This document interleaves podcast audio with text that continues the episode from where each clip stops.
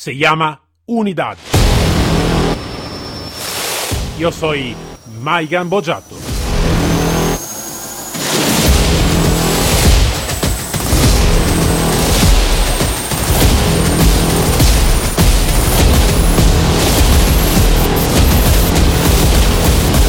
Unidad K9.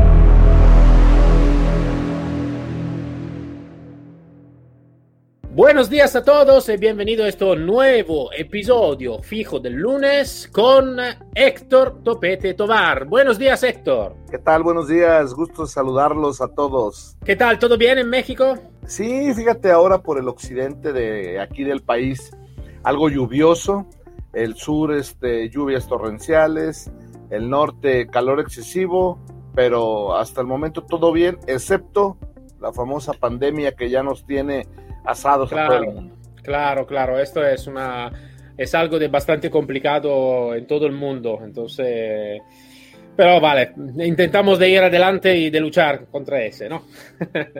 bueno, Héctor, eh, hoy hablamos claro. de un tema hablamos de un tema que uh, creo que puede ser muy útil por, uh, por todos, por instructores, por manejador, también en realidad para dueño normal de perro, ¿no? Un dueño que no tiene nada que ver con, um, con trabajo, con algo de intervención, de táctico, de policía o lo que sea.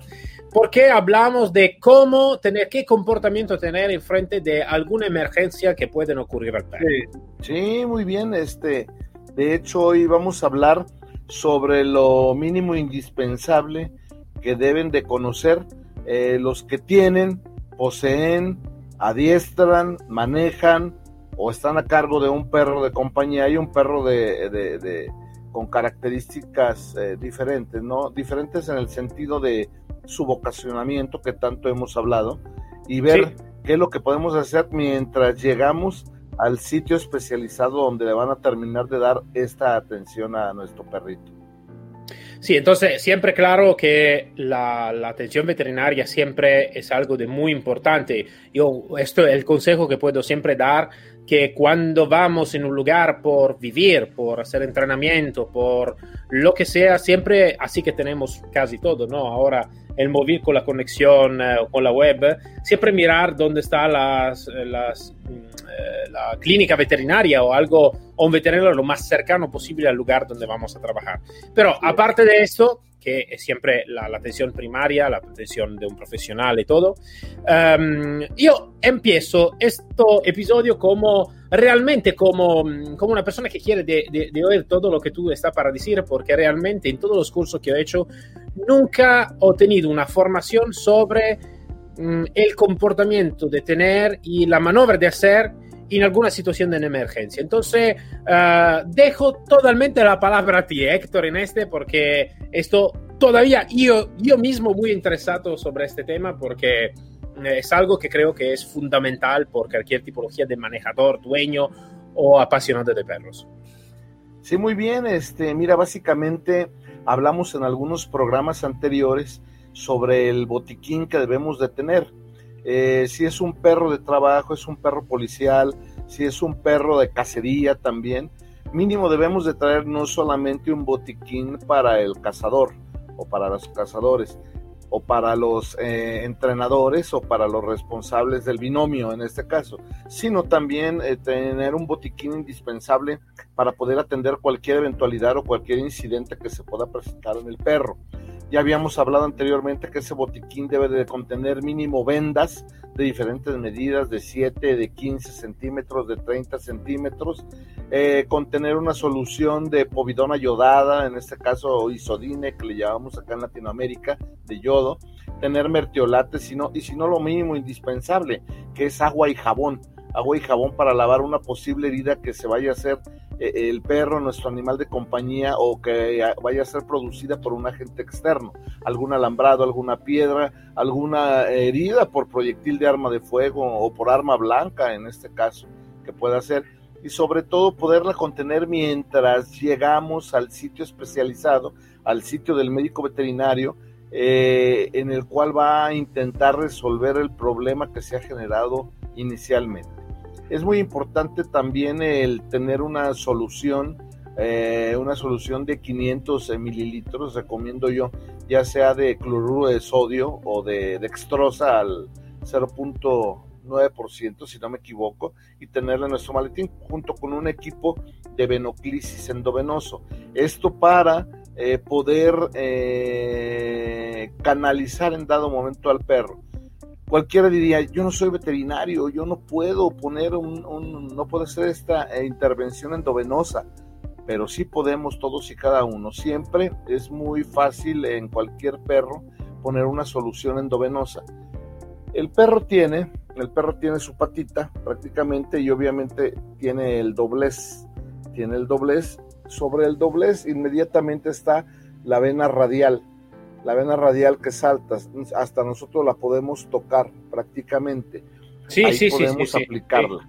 Y ya veremos en otro, eh, en otro capítulo, porque lo merece, lo merece otro capítulo, este, ver cuáles son los diferentes sitios de administración de soluciones en el animalito, que a diferencia del ser humano podemos administrarla en muchísimas partes, afortunadamente, a diferencia de nosotros.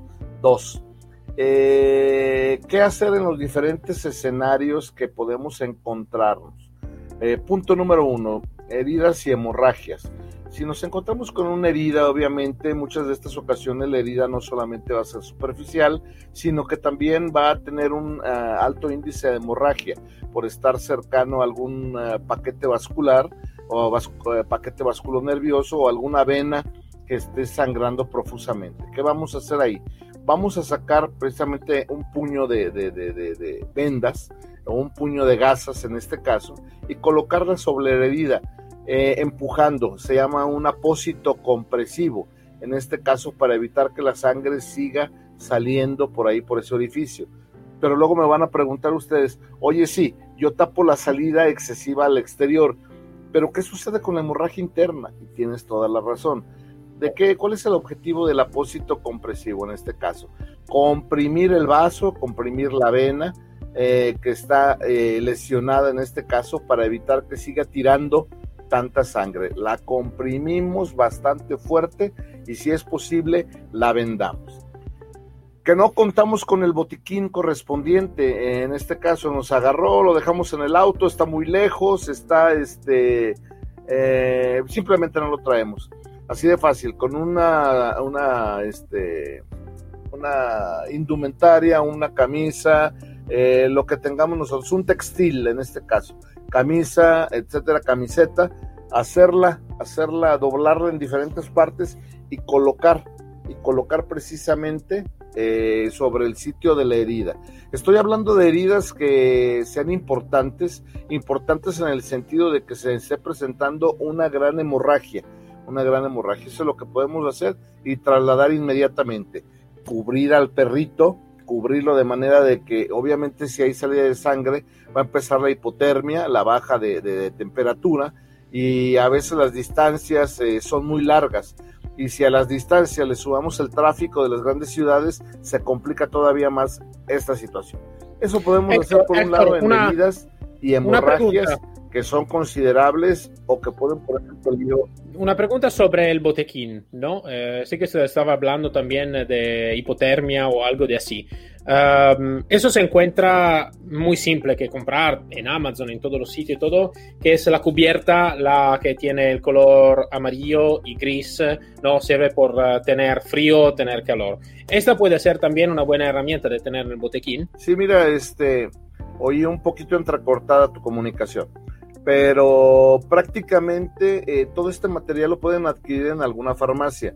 En Europa no sé cuál sea la normatividad, en este caso, para poder adquirir material de curación eh, o soluciones, inclusive endovenosas junto con un catéter, pero aquí en Latinoamérica sí la podemos encontrar un poco más accesible. Eh, no es difícil e insisto, es un botiquín bastante elemental que le puede salvar la vida a nuestro animal. Sí, sí, sí, sí, no, me refiero, me refiero a este porque cuando tú me hablaste de hipotermia, um, sí que estaba pensando justamente a, este, a esta cobertura, ¿no? Que, que, puede tener, que puede tener por tener calor a la, al individuo o tener un poquito más en, en, frío, ¿no? También si es un golpe de calor o algo de eso. Aquí en Europa es muy simple de encontrar todo esta, toda esta herramienta. Estaba haciendo específicamente referimiento a esta cobertura que tiene, está también la ambulancia y todo, que puede tener calor en caso de hipotermia Uh, es muy simple, es muy ligera, no tiene, es muy pequeña también, pero claro, se puede, puede ser también uh, interesante de tenerla porque claro, si voy a trasladar en, uh, un médico veterinario y tenemos tiempo, sí que esta cobertura puede ayudar un poquito, ¿no? Esta manta puede ayudar el calor o tener el perro en frío si en el caso de un golpe de calor o algo de así. Estaba simplemente para, para tenerlo así que me, tú me hablaste, hablaste de hipotermia, me llegó en mente, en mente esto. Entonces, pero vamos adelante porque esto es muy interesante y me estoy apuntando yo también todo en mi mente, todo lo que me está diciendo. Sí, empezamos a hablar sobre las heridas hemorragias. Ahora muy importante, eh, si tenemos una quemadura de un animal, una quemadura que es muy común está en el perro casero, este, por ahí se propicia un incendio, el perro está dentro de la casa o en la parte superior o en la azotea, si le va bien en este caso, y se empieza a incendiar y empieza a tener inclusive ya cuando llegan los bomberos se encuentran al animal, pero el animal empieza, eh, se le presentan quemaduras de primero, segundo y a veces hasta de tercer grado. ¿Qué podemos hacer ahí? Tú lo comentabas hace un momento, es muy interesante o sería muy interesante el tener una manta térmica, una manta térmica para mientras transportamos al perro junto al lugar donde eh, se le va a dar la atención veterinaria correspondiente y especializada para el tratamiento de sus lesiones. Esta eh, sábana térmica consiste en un papel que está eh, tiene un recubrimiento de papel estaño en el interior que por lo tanto va a evitar que se expanda o que salga precisamente el calor del cuerpo eh, del animal y si va a salir lo va a conservar dentro de su entorno. Eso también lo usamos o se usa también eh, en los humanos, en los humanos en las quemaduras. Eh, y si no tenemos para comprar una manta térmica, tranquilamente podemos nosotros sacar una tira de papel estaño y prácticamente envolver eh, el sitio de la lesión del animal mientras llegamos al área veterinaria correspondiente.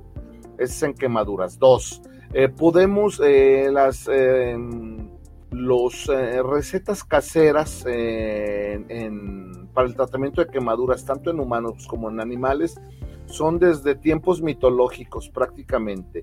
Y se habla precisamente desde ponerle mostaza, ponerle mayonesa, ponerle pasta de dientes, una telaraña, un puño de tierra, este, etcétera, etcétera. De tal suerte que ya cuando le pones todo ese tipo de, sustancias en la herida del animal, pues obviamente eh, esa herida es una herida que se va a infectar de manera rápida. Cabe notar que las quemaduras y las mordidas de perro son altamente infectables en este caso. Entonces, este, si el perro está haciendo, eh, en este caso se presenta una quemadura, ¿qué es lo que podemos hacer? Simplemente cubrir la herida, cubrir la herida con un apósito con agua, agua simplemente para refrescar y posteriormente poner la manta térmica mientras hacemos el traslado. Si no tenemos la manta térmica, no hay ningún problema, solamente poner una manta o algún este, textil que esté previamente humedecido para aliviar un poco el dolor y bajar posiblemente este, la sensación del animal. A veces es difícil que el animal, es, el animal reacciona de dos diferentes maneras. Una, eh, se va a poner bastante tranquilo por el susto, la adrenalina. Y dos, se va a poner totalmente inquieto porque todos hemos sufrido alguna vez alguna quemadura en nuestros dedos y obviamente son ardorosas y son molestas. Ahora imaginemos que está una quemadura en una área, una extensión bastante grande de la piel. Es complicado. Bien, ya hablamos de lo que son heridas, hemorragias, quemaduras. Ahora vamos a hablar un poquito sobre lo que eh, podemos hacer mientras llega al hospital veterinario o con el veterinario si existiera una fractura. ¿Qué es una fractura? Una fractura es la pérdida de la continuidad del tejido óseo eh, y que se puede manifestar muchas de las ocasiones en el tren anterior o en el tren posterior del animal. Eh, por la biofísica del animal, que está en cuatro patas, eh, es más difícil dependiendo del trabajo, dependiendo de la actividad que haya una fractura en este tipo de, de extremidades, pero se presentan. Inclusive, a veces se puede presentar y el perro sigue trabajando y no lo detectamos nosotros hasta que tenemos la oportunidad de acicalarlo, de acariciarlo, de darle su premio y entonces checamos que puede haber una fractura en lo que es primero, segundo, tercer ortejo de la pata. Entonces ahí nos damos cuenta, ¿no? Muchas veces ni el perro este, se queja, sigue trabajando. Tenemos que tener muchísimo cuidado con eso. ¿Qué vamos a hacer ahí? Eh, lo ideal es eh, también tener en nuestro botiquín eh, veterinario, aquí en Latinoamérica se llaman abatelenguas, son las palitas de madera que también... Sí, sí, sí, sí, sí. Ok. Contar con unos abatelenguas en nuestro botiquín de tal suerte de poder hacer un entablillado en extremidades. O también tener una férula mediana de aproximadamente 30 centímetros. Hoy en día se venden, son muy baratas y muy maleables, que nos permite poner la posición anatómica del animal y precisamente darle la, forma correspondiente mientras llegamos. Si tenemos la férula, la ponemos, le ponemos una venda y así inmovilizamos. Eh, dos, si no tenemos una venda, podemos eh, improvisar con madera, eh, podemos improvisar con cartón, un cartón duro por ahí.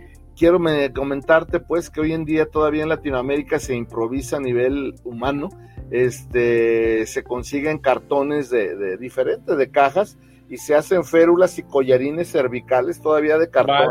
De cartón, algodón y vendas. Lo mismo podemos tener también nuestras férulas ya listas, hechas con este material en nuestro botiquín de miembros eh, eh, del tren anterior, que son uh, húmero, tibia y húmero, perdón, eh, tibia y peroné, radio y, cúbito, húmero, para tenerlas listas. Para en caso de que se presente esta situación, simplemente sacarla, identificar la fractura. ¿Cómo vamos a identificar una fractura? Una fractura es muy fácil de identificar y más en el perrito o un perro mediano.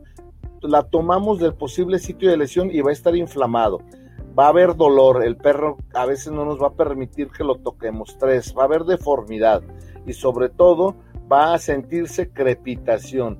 A la hora de mover nosotros en la extremidad que esté lesionada, va a crepitar, como si estuviéramos, eh, todos hemos eh, comido huesos de pollo o hemos partido huesos de pollo y hemos sentido precisamente esa textura. Ah, Así sí. No investiguemos más si no somos profesionales del área, inmovilicemos y traslademos, porque luego hay quien también, ah, no, este, yo he tenido muchas veces este tipo de situaciones y este, yo ya sé qué hacer. Tratamos de acomodar el hueso, eh, el hueso a la hora que se fractura produce astillas, esas astillas cortan vena, cortan arteria, cortan este músculo a la hora de moverlo y se nos complica.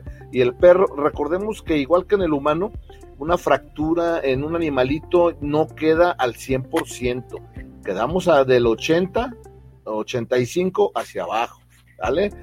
Eh, si cuando en el ser humano existe un esguince, un esguince en miembros inferiores, quedamos al 90%, eh, al 95% ya quedando muy bien, en el animalito no, en el animalito el porcentaje de recuperación es todavía más bajo.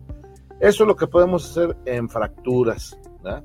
Y sobre todo eh, cuando se presentara alguna fractura expuesta, eh, que hay salida del hueso hacia afuera de la piel del animalito, ¿qué es lo que vamos a hacer?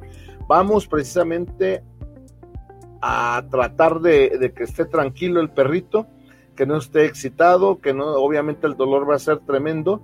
Vamos a intentar cubrir totalmente eh, donde se presente la fractura expuesta, cubrir y así trasladar no vamos a intentar volver a meter el hueso dentro de lo que es piel en lo absoluto. Como lo encontramos, lo trasladamos. Insisto, porque lejos de ayudar podemos generar mucho más daño al hueso y al tejido alrededor del animal.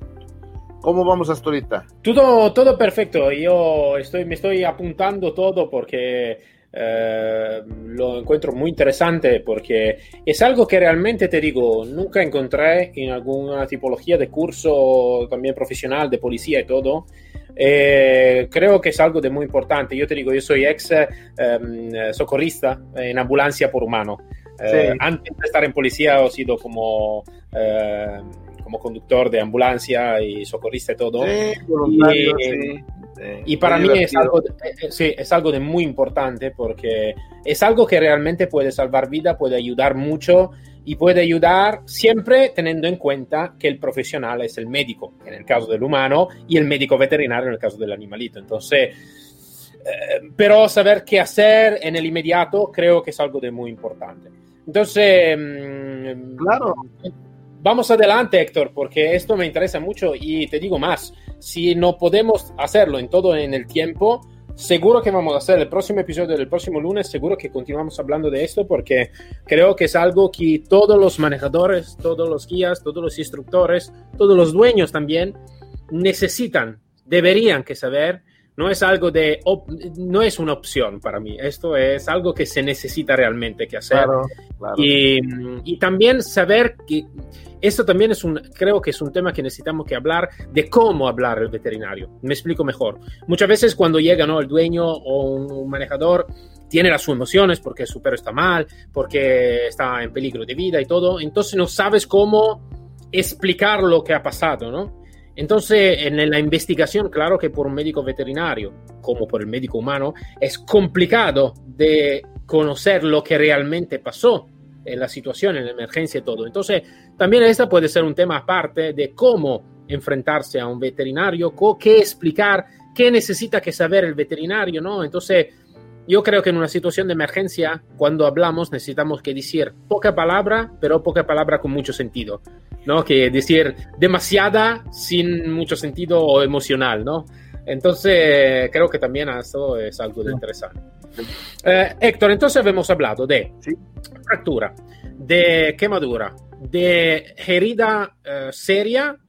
Em, ¿Cuáles son otras cosas que pueden ocurrir que es realmente necesario e importante de hacer como primer auxilio? Sí, muy importante. Eh, se nos presenta, ya se nos presenta un episodio, un escenario donde tengamos heridas, hemorragias, quemaduras, eh, por cualquier agente. ¿eh? Pues yo hablé a lo mejor de una quemadura y puse el, el, evento hipotético de que de que estaba en la azotea y se quemó, pero muchas de las ocasiones en perros de trabajo, perros policías, las explosiones son muy comunes también, o también el ingreso precisamente a casas que en donde esté una conflagración en este caso, y el perro entra, ¿eh? el perro no es como el humano que requiere de equipo de protección personal, el perro es muy noble y le das la orden y se va a, introducir precisamente a buscar si hay lesionados o si hay personas, en este caso, importándoles si se quema o no.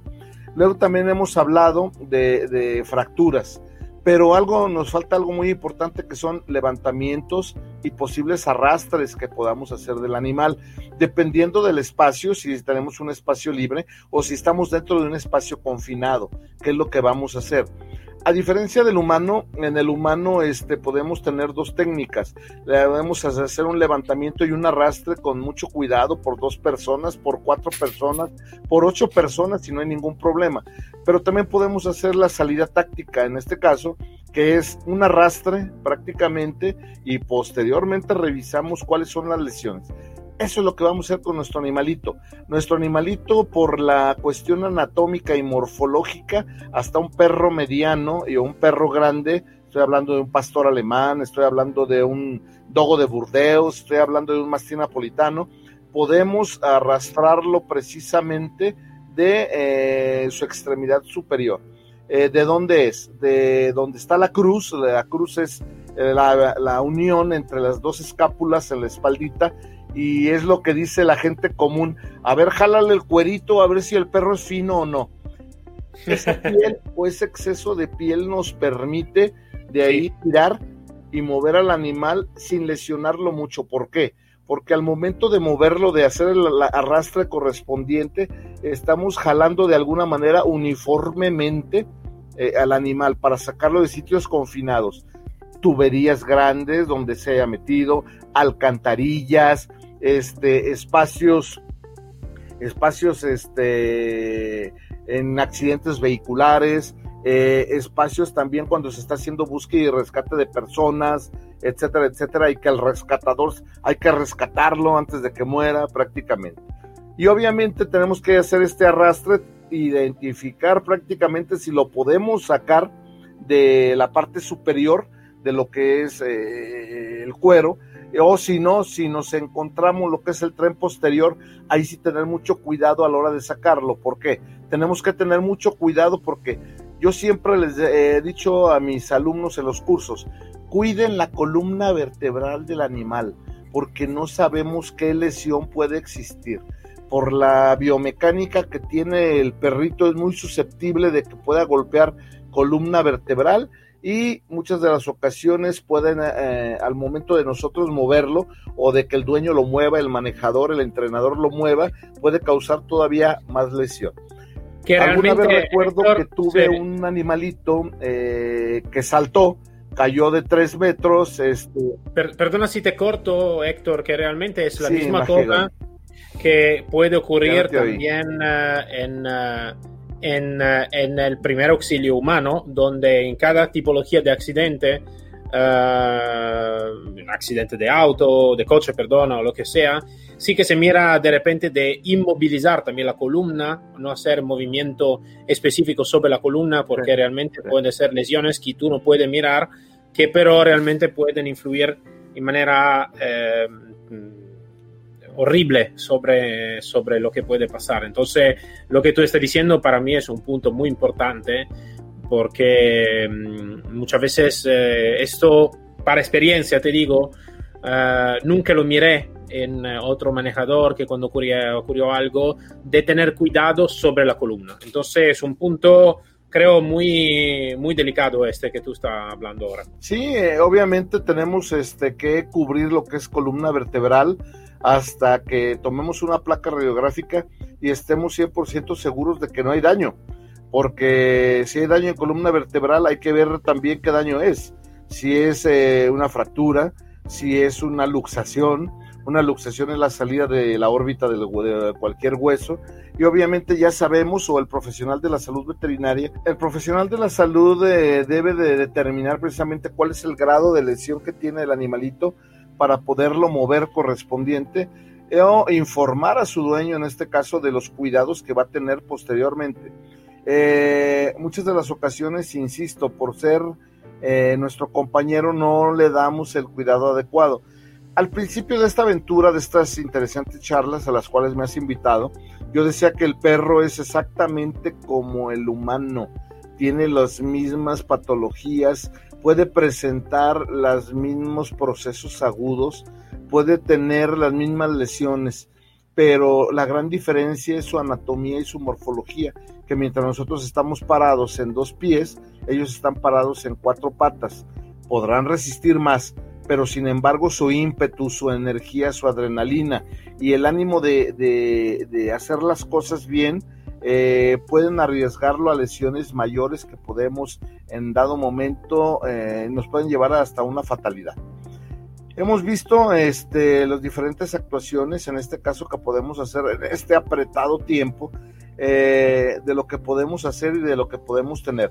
Yo insisto, perros policiales, perros de rescate, perros de búsqueda para, y hasta perros caseros, este, obviamente, siempre que los saques a un sitio de más de 7 kilómetros de tu casa, debes de traer un botiquín.